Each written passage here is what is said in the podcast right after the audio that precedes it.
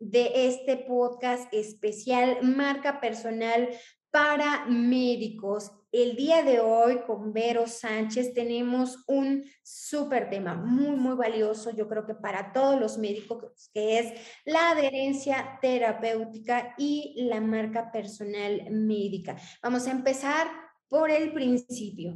¿Qué es la adherencia? Seguramente lo hemos escuchado, no lo hemos escuchado, un término, otro término, soy muy joven, soy un médico muy, muy nuevo o estoy estudiando. ¿Qué es la adherencia, Vero? La adherencia terapéutica o la adherencia al tratamiento es el cumplimiento del tratamiento, pero más allá del cumplimiento del tratamiento, es el empoderamiento del paciente en cuanto a su proceso de salud o del cuidador, porque a veces no es el paciente, sino tiene una persona que, que lo cuida, en cuanto al proceso de salud. ¿Para qué? Para tomar decisiones correctas que apoyen ese proceso de salud o esa terapia o ese tratamiento. Bien, ¿Y, ¿y, qué importancia tiene hoy en día? Ya, ya voy hacia allá. Yo creo que los médicos que nos escuchan entienden la importancia pero me gustaría que lo, retomáramos para decir, ¿por qué tengo que ocuparme o trabajar en este punto? Es fundamental la adherencia terapéutica por diversas razones. Número uno, eh, porque definitivamente lo que, si el propósito del médico es lograr ese bienestar del paciente, ese paciente debe adherirse al tratamiento para que se logre ese bienestar. Y eso por un lado. Pero por el otro lado, también desde el punto de vista del médico, el, la no adherencia terapéutica puede generar mucha incertidumbre. Puede generar mucha incertidumbre en que muchos, eh, y tú estarás de acuerdo conmigo, Nancy, que, que también has trabajado con médicos, muchos de los médicos llegan a mí diciéndome, pero yo lo que necesito es tener la consulta llena. Y aquí mi pregunta siempre es, la consulta no es lo mismo tener una consulta llena que una consulta llena con pacientes comprometidos e involucrados con su tratamiento, con su proceso de salud. Y este segundo es el, más, el más anhelado porque es el que te, te elimina a ti como médico la incertidumbre también de, de cuántos pacientes voy a tener la semana que, que viene, cuántos pacientes voy a ver el mes que viene porque mientras más alta es la adherencia terapéutica de tu paciente, pues más alta es la cantidad de pacientes que van a volver y que van a continuar con su proceso de salud. Porque eso es realmente lo que estamos buscando, terminar ese proceso de salud. Porque ¿cuántos pacientes llegan a ti eh, por, por, por, una primera vez y de repente van una segunda vez o no vuelven? ¿O cuántos pacientes llegan a ti y sí vuelven a todas las consultas, pero no cumplen con su tratamiento? Esto es pérdidas, eh, esto, esto se, se, traduce en pérdida para el paciente y también en pérdidas para el, para el, mismo, para el mismo profesional de la salud. Para el paciente, ¿por qué? Porque está perdiendo tiempo, tiempo importante para, para lograr ese bienestar, tiempo importante y álgido en muchos casos, dependiendo de la condición de ese paciente, porque probablemente no entendió, porque a veces no es falta de compromiso, a veces no es falta de, de, o, a veces no es irresponsabilidad, irresponsabilidad del paciente, sino que simplemente no entendió o no supo hacer ese cambio de estilo de vida. Y del lado del médico muchas veces eso genera desgaste. Desgaste, por, desgaste porque, porque repiten y repiten y repiten la información y esa información simplemente no llega al paciente o no causa el efecto que el paciente está, está esperando. Y ese desgaste se, ese desgaste es evidente también para el paciente, porque se transforma en cansancio, se transforma incluso hasta en, en, pérdida, de, en pérdida de recursos. Hay muchas investigaciones alrededor de la adherencia terapéutica, que es un tema que, que yo estoy trabajando bastante, especialmente ahorita, y hay muchas investigaciones alrededor de este tema que hablan de las pérdidas inclusive económicas. Y si bien es cierto que para ti como profesional de la salud es muy, muy importante y lo más importante para ti es el bienestar y tu propósito es lograr el bienestar del paciente. Para ti también, mi querido doctor, es importante tu propio bienestar. Y cuando tú logras aumentar la adherencia terapéutica de tu paciente o la adherencia al tratamiento de tu paciente, tú también estás aumentando tu propio bienestar y estás en coherencia con lo que tú entregas e impulsas eh, en qué es el bienestar del paciente.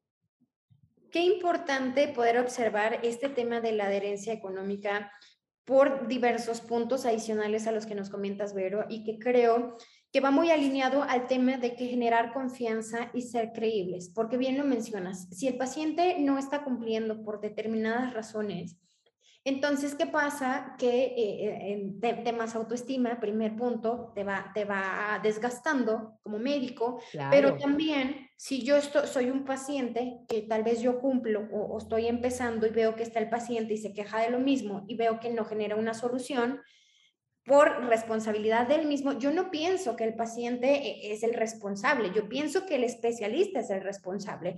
Por lo tanto, el nivel de confianza que puede tener el médico, que yo creo que eh, a través de todos estos episodios se habla mucho, a través de la comunicación, a través de lo que haces, de lo que dejas de hacer, entonces puede aumentarlo o disminuir eh, este nivel de, de confianza o de credibilidad a lo mejor a, incluso a un nivel inconsciente. Totalmente. Y me, me, voy a resistir a continuar con ciertos procesos. Y el siguiente, y que es el tema monetario, el tema de negocio. ¿Cuánto se está perdiendo por no trabajar esa adherencia? Eh, que, y perdiendo me refiero también a porque no estoy documentando, no estoy revisando el tipo de paciente, invirtiendo un poquito un adicional, pero también en la realidad, en la repetición, en, ese, pero en esa primera este, consulta, y, y me da un poquito de risa, porque recuerdo por ahí casos en donde dice, bueno, es que si ahí viene el paciente tal otra vez y sigue haciendo de las suyas, no se toma el medicamento, no lo hace, doctor, ¿por qué no me compongo? ¿Por qué no, por qué no pasa algo con mi salud? Pues bueno, entonces, pues ver cómo trabajar esa adherencia, cómo eh, eh, trabajarla, como decías, para beneficio del paciente, pero también beneficio tuyo, físico, emocional, eh, este, y monetario en donde tú puedas ver ese trabajo, esa inversión. Y la pregunta es, Vero, ¿cómo puedo empezar a trabajar eh, la adherencia terapéutica desde ya? Mira, Nancy, primero hay que reconocer los errores eh, más comunes que más se repiten en la búsqueda de la adherencia terapéutica. El primer error, y te voy a nombrar tres rápidamente para, para luego ir a, a contestar esa pregunta. El primer error es pedir un cambio en el estilo de vida del paciente sin un abordaje 360 de todas las dimensiones involucradas. Por ejemplo, a partir de hoy, cero eh, ya no vas a comer más frituras, seis horas de caminata a la semana, evitar estrés, evitar fumar y no más bebidas alcohólicas. Entonces imagínate, Nancy, un paciente que lleva toda su vida con un estilo de vida que por supuesto no está, eh, no está apoyando eh, la condición que, de salud que tiene en ese momento, pero que le digan de esa manera y en dos minutos que tiene que cambiar radical, radicalmente todo su, toda su vida. Esto lo que genera es frustración y genera en muchos casos, pero muchísimos casos, que ese paciente aborte la misión. De hecho, esto, esto ocurre más seguido en esos pacientes con enfermedades crónicas, es decir, pacientes con enfermedades cardíacas, eh, pacientes con diabetes, pacientes con hipotiroidismo, hipertiroidismo, en fin, eh, eh, pacientes con enfermedades eh, por lo menos gastrointestinales, en fin. Entonces, eh, ese es uno de los primeros errores. Y ya ahorita les voy a mostrar de una vez cómo trabajar. Número dos, no saber cómo persuadir correctamente al paciente e involucrarlo activamente en su proceso. Por ejemplo, si no haces este cambio, o sea, y se lo, cómo se lo comunican generalmente, si no haces este cambio, empeoras. Entonces también, muchas veces sabemos que el dolor o el miedo pues puede ser un detonador importante a la hora de tomar acción, pero es un paciente que lleva con ese estilo de vida toda su vida. Entonces, nada más, o sea, agudizar ese miedo no siempre resulta, no siempre va a causar eh, el efecto esperado. ¿Por qué? Porque es un paciente que más bien termina confundido. Ok, esto voy a empeorar, pero ¿cómo lo hago? Entonces, no saber cómo persuadir correctamente. Y número tres, no saber cómo crear un sistema integral, y otra vez vamos con, un abordaje 360 que asegure la toma de decisión, de acción y sobre todo de permanencia. Porque una cosa es que el, paciente comience a tomarse sus medicamentos, pero otra cosa es que logre, se logre la permanencia en ese cambio de estilo de vida o en lo que deba hacer el paciente. Esto como los tres errores más comunes en la búsqueda de la adherencia terapéutica. Ahora, ¿qué debo hacer tomando en cuenta estos tres errores? ¿Qué debo hacer para yo hacer un abordaje que eh, realmente asertivo y que me permita aumentar esa alta adherencia terapéutica? Número uno, entender cómo el paciente, cómo las personas, cómo tu paciente desarrolla hábitos. Cuando tú entiendes cómo, cómo eh, se desarrollan hábitos, pues la manera como tú lo comunicas, como la manera como tú se lo comunicas al paciente, va a ser de una manera más aterrizada y las expectativas del paciente también van a ser más aterrizadas. Por ejemplo, eh, general, si tú le dices, fíjate el ejemplo que yo ponía de los tres errores, decía, seis horas de caminata, ya no más frituras, evita el estrés, a, partir de ahora gestiona tu emocionalidad. Entonces, ahí estamos hablando de la meta, eh, de una meta, eh, de la meta final. ¿Y qué pasa? los seres humanos no hacemos un cambio radical para llegar a esa meta final, sino vamos haciendo micro cambios y teniendo micro logros que nos lleguen a esa meta final. Cuando tú entiendes cómo ese paciente desarrolla los hábitos, entonces tú lo vas a verbalizar en forma de micrologros. Es decir, si necesitamos, por ejemplo, un paciente cardíaco, un paciente que le dio un infarto, tiene que ser un cambio de estilo de vida radical, pero la manera como se lo vamos diciendo, por ejemplo, en la primera semana vamos a enfocarnos en la en alimentación. En la segunda semana, alimentación más eh, actividad física. En la tercera semana, alimentación, actividad física y vamos a incluir dos veces a la semana de mindfulness para la gestión emocional. Entonces, la manera como yo se lo verbalizo y como yo lo acompaño es totalmente diferente y eso hace que el paciente no caiga en frustración, porque muchas veces, como yo te decía, o como yo decía acá, no es irresponsabilidad, no es falta de compromiso, es que simplemente caigo en frustración. De hecho, eso, eso está medido y se llama el abismo de la desesperanza. Y el abismo de la desesperanza no es más que frustración. Número dos, eh, tomando en cuenta también el ejemplo que te, eh, o, como uno de los errores que compartía contigo, que es el no saber cómo persuadir correctamente.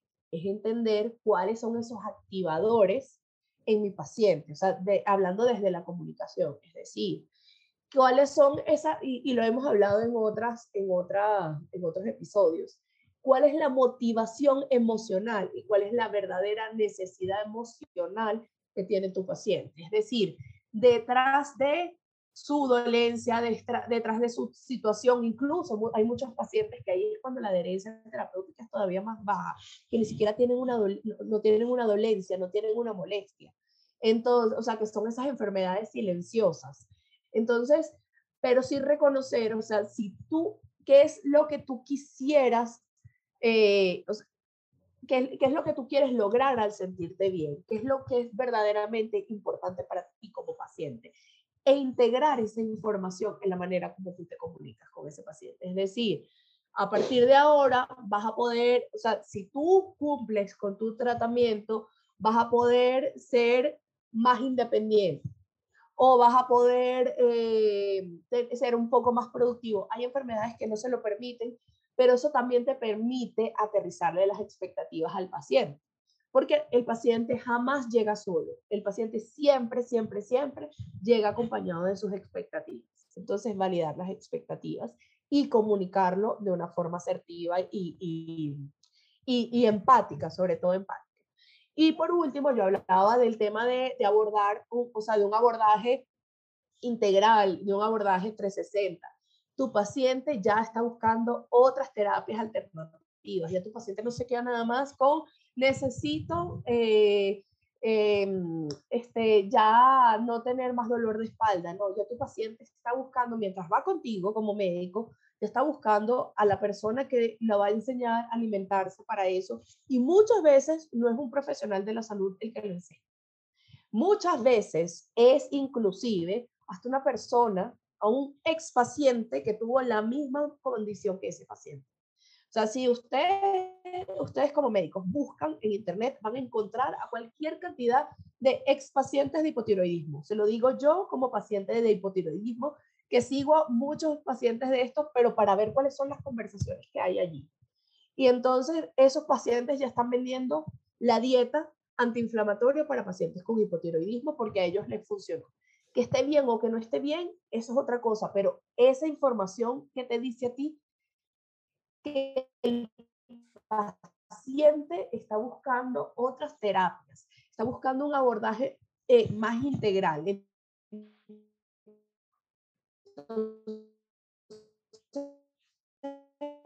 paciente quiere saber de alimentación es entregar. Mi propuesta es a través de un programa, a través, o sea, que tú logres crear un programa donde tú puedas abordar y puedas entregarle a ese paciente las diferentes dimensiones que ese paciente está buscando fuera y que muchas veces hace que no continúe con la terapia que con la que debe continuar. De hecho, esa es parte del acompañamiento, como, como, y como dice, y como les ha dicho en varias ocasiones acá Nancy. O sea, nosotras podemos acompañarlo, eh, acompañarnos en esto, desde la gestión de la marca personal hasta justamente el, el, el, diseño del programa. La gestión de la marca personal, ¿por qué? Porque un paciente que confía en ti es un paciente que tiene, o sea, es, un paciente donde, que va a tener más probabilidades también de confiar en la terapia. Entonces, estas son algunas de las, de las acciones que hay que hacer ya para hacer ese abordaje y aumentar la adherencia terapia. Y sobre todo, entender, eh, eh, yo creo que en, en, este punto es ¿Cómo puedo mejorar mi experiencia? Bueno, no, no mi experiencia, la experiencia de, del usuario, o en este caso, bueno, del paciente. ¿Cómo puedo mejorar esa experiencia?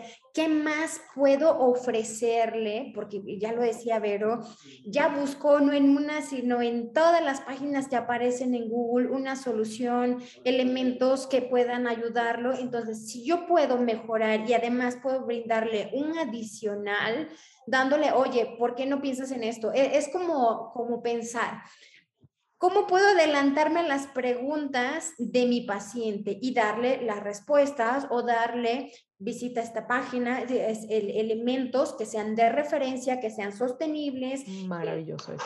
En los que tú confíes también como médico y creo que es mejor también recomendar a otras personas que pueden complementar tu área. Así es a que tu paciente se, se, vaya por otro lado y sobre todo, creo que a través de eso también aumentas la confianza y la credibilidad del paciente, uno, en ti y en el proceso que va, que va a vivir. Y, y pero voy, a la siguiente pregunta. Ok, ya entendimos cómo, cómo, cómo mejorar, eh, eh, en este caso, eh, la adherencia terapéutica ¿Cómo lo conecto con mi marca personal? ¿O qué tiene que ver con este elemento? ¿Cómo mi marca personal médica conecta con este elemento? Mira, Nancy, esto yo sé que para los médicos es fundamental, todas las investigaciones, todo lo que esté comprobado. Este, y, y dentro de, de, las investigaciones de la, de la baja adherencia terapéutica, eh, las razones principales son uno, el régimen terapéutico, que, y esto lo sabe el médico, que es cuando se exigen cambios emocionales y hábitos de vida, es decir, la adherencia termina siendo más retadora. Eh, dos, las características de la enfermedad, es decir, si tiene síntomas que le afecten considerablemente y el tratamiento los mitiga, pues el paciente puede dejar la terapia o si es asintomático, pues a veces ni siquiera la inicia. Número tres, aspectos eh, psicosociales del paciente que tiene que ver con creencias, y aquí comienza a entrar la marca personal, o sea, con el 3 y el 4, eh, creencias, actitudes, eh, la representación mental de la enfermedad y el apoyo social. Y número cuatro, la comunicación e influencia ineficaz. Y aquí entonces me voy a quedar con el número tres y el número cuatro, es decir, con el de aspectos psicosociales del paciente que entran todo este tema de creencias, actitudes y la comunicación ineficaz. Y aquí estamos viendo un, un punto en común que es la influencia que pueda tener el médico en el paciente. Y, la, y para que tú como médico influyas en la vida del paciente, ese paciente debe creer en ti. Y ese paciente, y para que ese paciente deba creer en ti, esto lo decíamos también anteriormente, creo que en el primer episodio, ese paciente debe tener la mayor información con respecto a ti, pero una información que además conecte con él y con sus propias creencias. Entonces, ¿por qué, porque yo te voy a dejar a ti, aun y cuando tú seas el experto, que tú derribes todas las creencias que yo he tenido durante toda mi vida y con las que yo crecí y que además apoyan mi entorno? Entonces, yo te voy a dejar gracias a tu marca personal, a lo que tú comunicas a, a través de tus valores, gracias a la forma como tú lo comunicas de una forma empática, gracias a tus habilidades sociales, gracias a tus habilidades de comunicación, gracias a, a, que, tú me, a que tú me escuchas, porque eso forma parte también de tu marca personal. Entonces es, y, y gracias a algo que tú también hablabas, Nancy, en el episodio anterior, a esa propuesta de valor. Entonces, si yo tengo clara también mi propuesta de valor, tengo, también tengo clara cuáles son mis acciones. Entonces, eso por un, por un lado, pero por el otro lado, el tema de, de la influencia y del referente, que también lo hablábamos.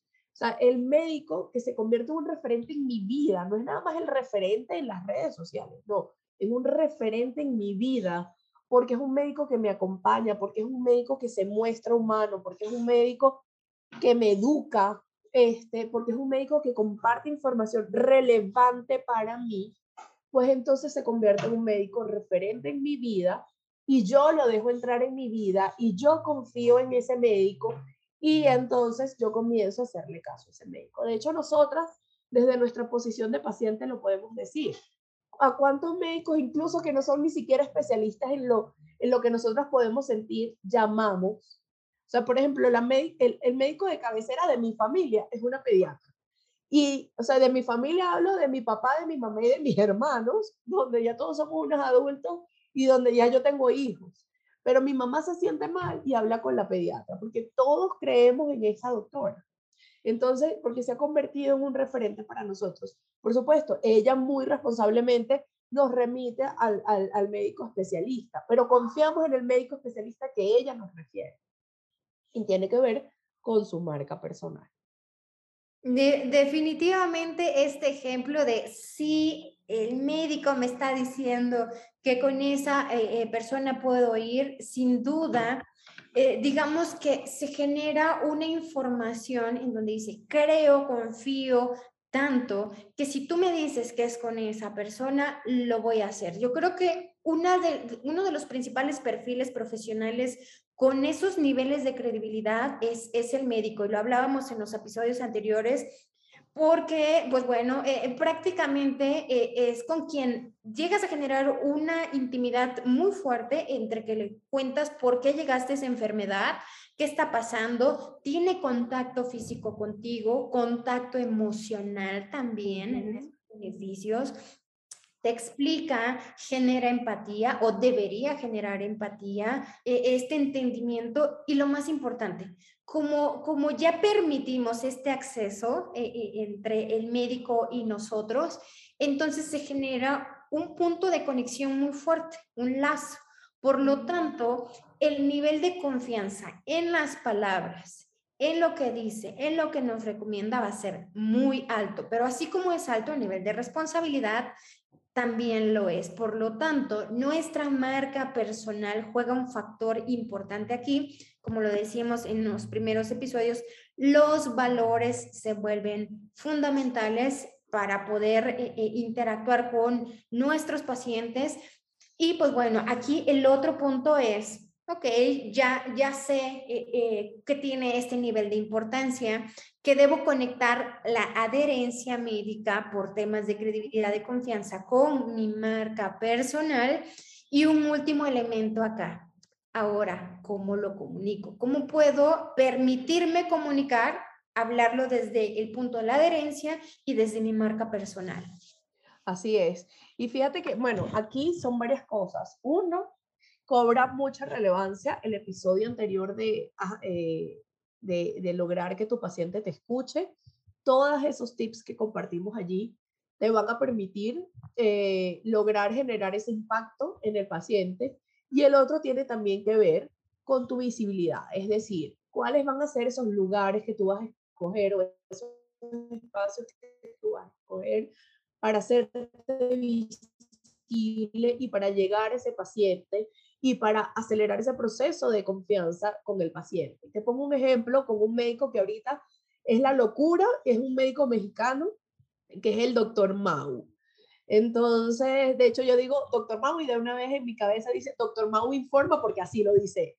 Entonces, pero fíjense que el doctor Mau informa, como lo, como lo dice él, él no es el médico de la mayoría de los pacientes que están allí, porque incluso creo que es médico de urgencias. Sin embargo, la cantidad de pacientes que están allí haciendo caso ya y, haciendo incluso cambios en su estilo de vida, gracias a lo que él está sugiriendo, pues definitivamente ha hecho, e, e, es impresionante. Entonces, ¿qué información nos da eso? No es que es el médico de moda, es un médico que logró encontrar un espacio, un vocabulario que se parece al de los pacientes que lo escuchan, decir, eh, eh, eh, reconocer los términos que utiliza ese, paciente, reconocer incluso las emociones que, vive ese paciente para comunicarse e influir en la vida de ese paciente. Y eso, y eso definitivamente marca la forma en cómo ese paciente se va a relacionar contigo. Esto es un ejemplo, pero hay, hay médicos que han escogido otros espacios han escogido de una forma distinta y también les ha resultado. Con esto no te quiero decir que te tienes que convertir en el médico con un millón de seguidores, sino en el médico que logre identificar espacios que sean relevantes para su paciente. Y esto es eh, importante, eh, justo en lo que decía Vero, eh, que a veces tenemos la idea que debemos tener un millón de seguidores y ser muy visibles, muy famosos y demás, cuando la realidad es que desde el tema de la adherencia médica es enfocarnos a determinado número de pacientes, pero que estén constantemente entrando, constantemente pagando su, su consulta, su terapia, y entonces no, permitir que, que, el paciente llegue, sea nuevo, se va, sino más bien mantenerlo porque eso te va, te va a llevar a que tú tengas un ingreso constante cuidando a ese paciente y no preocupándote por cuántos millones de seguidores tienes, que posiblemente no todos te compren, no todos consumen tu servicio. Y, y estás poniendo demasiado foco en ello. Es, sí, necesito visibilidad, pero necesito trabajar mi adherencia terapéutica, para tener un resultado y pues bueno, ya en algún punto aumentar el valor de, tu, de tus honorarios, de tu servicio. Y pues, pues bueno, eh, adicional de esto, totalmente, totalmente. Bien, este, pero estamos teniendo aquí unos detalles, espero me sigas, eh, este, me sigas acá. Sí, sí, me salió falta de conexión mía. Ah, perfecto. Pero ya, ya. Bien, entonces eh, eh, continuamos con, con, los puntos que nos compartías, Vero. Sí, el, el, hablaba justamente de, de, lo que, de lo que tú decías. O sea, aquí el punto es reconocer cuáles son esos espacios de mayor visibilidad y de mayor influencia para el tipo de paciente Y tú lo hablabas con la parte, con, con lo de la documentación la con lo de documentar, aprender a documentar va a ser maravilloso también, porque eso les permite entender cuáles son esos espacios relevantes para ese paciente, cuáles son esos lugares donde el paciente busca esa información, cuáles son esos espacios a los que el paciente le, le, otorga mayor credibilidad. Y estar presente, por supuesto, si conecta contigo, con tu personalidad, estar presente en esos lugares o en ese lugar, además de la consulta, para que el paciente te escuche de verdad. Y pues bueno, estamos prácticamente finalizando este episodio, estamos eh, cerrando, vamos a tomar los puntos más importantes adicional de lo que ya eh, mencionábamos en este y en los otros episodios que es importante que te recuerde, vea a escuchar los demás episodios y estate pendiente de lo que sigue también porque es información muy valiosa. No olvides seguirnos en las redes sociales y compartir este contenido si te, si te es funcional. Y Vero, ¿cómo vamos a cerrar este punto importante de la, de la adherencia terapéutica y nuestra marca personal? ¿Cómo, cómo tenemos eh, eh, que, que trabajar en ello? Aquí lo importante es, este, desde nuestra marca personal, definitivamente comenzar a gestionarla de forma consciente, como ya lo hemos dicho anteriormente, escoger ese espacio en el que vas a comenzar a comunicarlo y sobre todo aprovechar ese espacio para educar al paciente y para educarlo no solamente para que tenga información, sino para que además se involucre de forma consciente en ese proceso. Es decir, para que el paciente reconozca cómo lograr ese bienestar va a impactar en su vida, cómo hacer ese cambio de estilo de vida va a impactar en su vida, o cómo simplemente tomar la decisión de ir a, la consulta va a impactar en su vida. Eso es lo realmente fundamental. No se pierdan nuestro siguiente episodio. Gracias por acompañarnos.